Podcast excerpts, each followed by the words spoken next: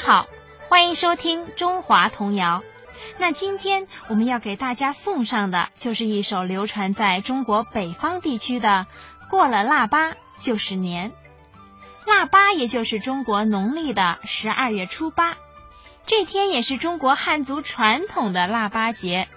人们在这天要吃由大米、小米、绿豆、花生、大枣等八种粥果熬成的腊八粥，还要举行一些祭祀祖先和神灵的活动。在中国很多地方，腊八一到就表示新年就快要到了，小孩子们这个时候自然是最高兴的了。为什么呢？你听听就知道了。